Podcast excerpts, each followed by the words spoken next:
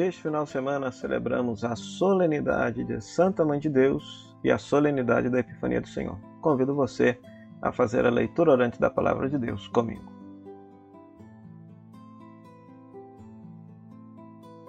Querido irmão, querida irmã, então neste sábado, dia 1 de janeiro, celebramos a solenidade da Santa Mãe de Deus.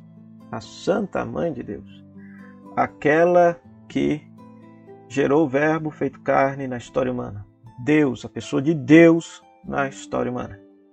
E para celebrarmos esse bonito mistério, a igreja nos propõe Lucas capítulo 2, versículo 16 a 21. Lucas capítulo 2, versículo 16 a 21 no qual mostra os pastores indo a adorar Jesus e depois, passado oito dias, a circuncisão de Jesus e ele recebendo o nome de Jesus, o nome que o anjo já havia anunciado a Maria. Né? Então é uma cena, é uma cena. Então você pode participar desta cena.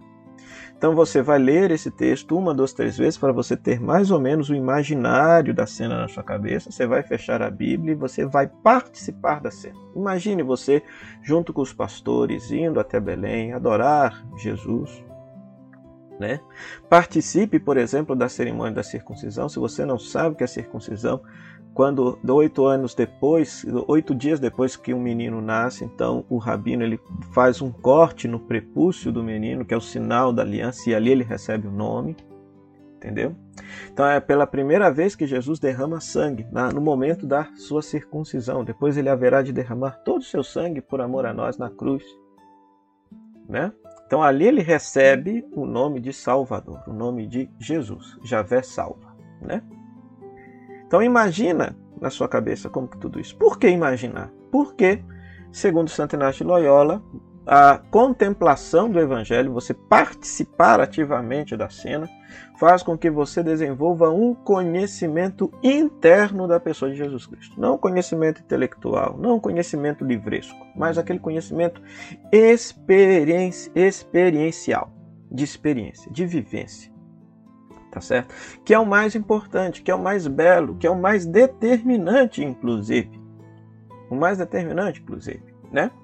Porque Jesus Cristo é uma pessoa que está viva aqui agora e você tem acesso a Ele na medida em que você reza e contempla a vida dele que está na palavra de Deus, que está na Sagrada Escritura. Né?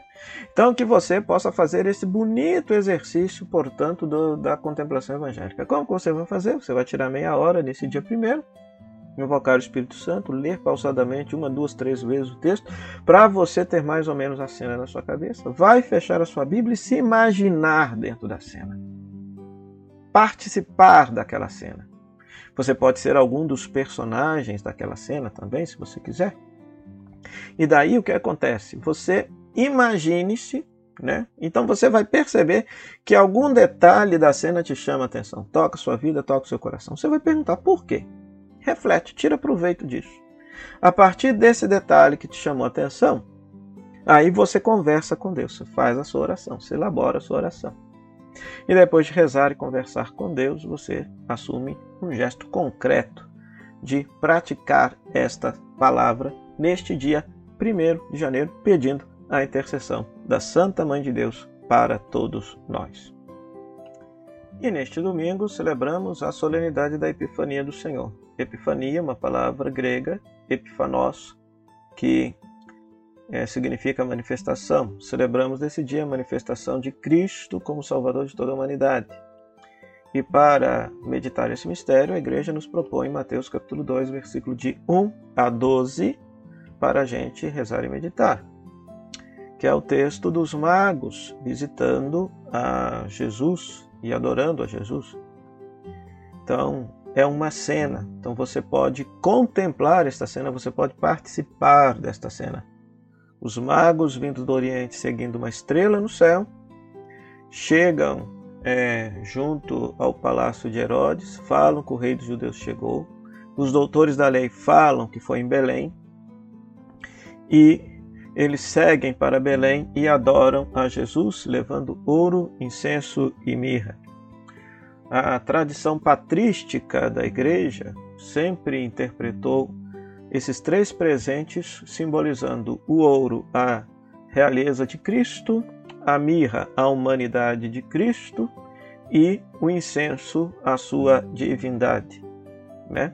Muito embora biblicamente esses presentes simbolizam as riquezas de todos os povos que haveriam de levar para Jerusalém quando Jerusalém estivesse na glória, né? quando Israel fosse glorioso, né? o povo de Israel. Está lá em Isaías capítulo 60. E também no Salmo 72, quando as nações levam os presentes para o rei Messias. Ok? Pois muito bem.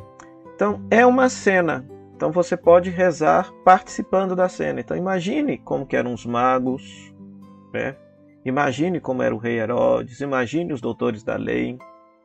Participe ativamente dessa cena, acompanhe os magos até Jesus, adore o menino Jesus junto com os magos, isso vai proporcionar para você um conhecimento interno da pessoa de Jesus Cristo. E também vai te ajudar a participar com mais amor, com mais carinho da celebração da Santa Missa neste domingo ok?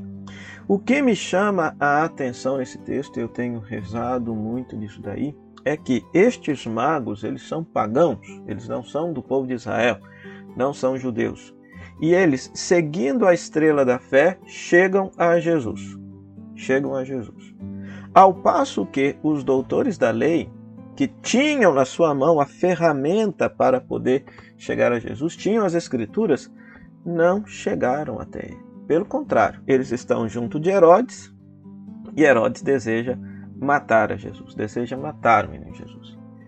Então isso me toca profundamente porque nós vivemos num mundo de uma intolerância religiosa muito grande da parte dos cristãos para com as outras religiões, sobretudo as religiões de origem afro, de matriz afro e por aí vai aqui no Brasil, né?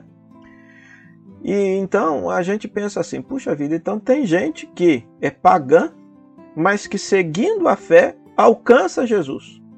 E nós que muitas vezes temos a palavra de Deus, temos os ritos, temos a liturgia, não temos o dom da fé e não adoramos a Jesus, não fazemos sua santa vontade. Então isso que me chama profundamente a atenção nesse texto, né? Então que você ao rezar e ao meditar, você possa também se deixar tocar, interpelar. Alguma coisa nesta cena vai te chamar a atenção. E que você possa rezar isso daí, tirar meia hora para fazer esse exercício da leitura orante, da meditação, da contemplação da palavra de Deus. De, a partir daquele detalhe que chamou a atenção, que você possa conversar com Deus, conversar verdadeiramente com Deus e depois assumir um gesto concreto de viver e praticar esta santa palavra. Boa leitura orante para você.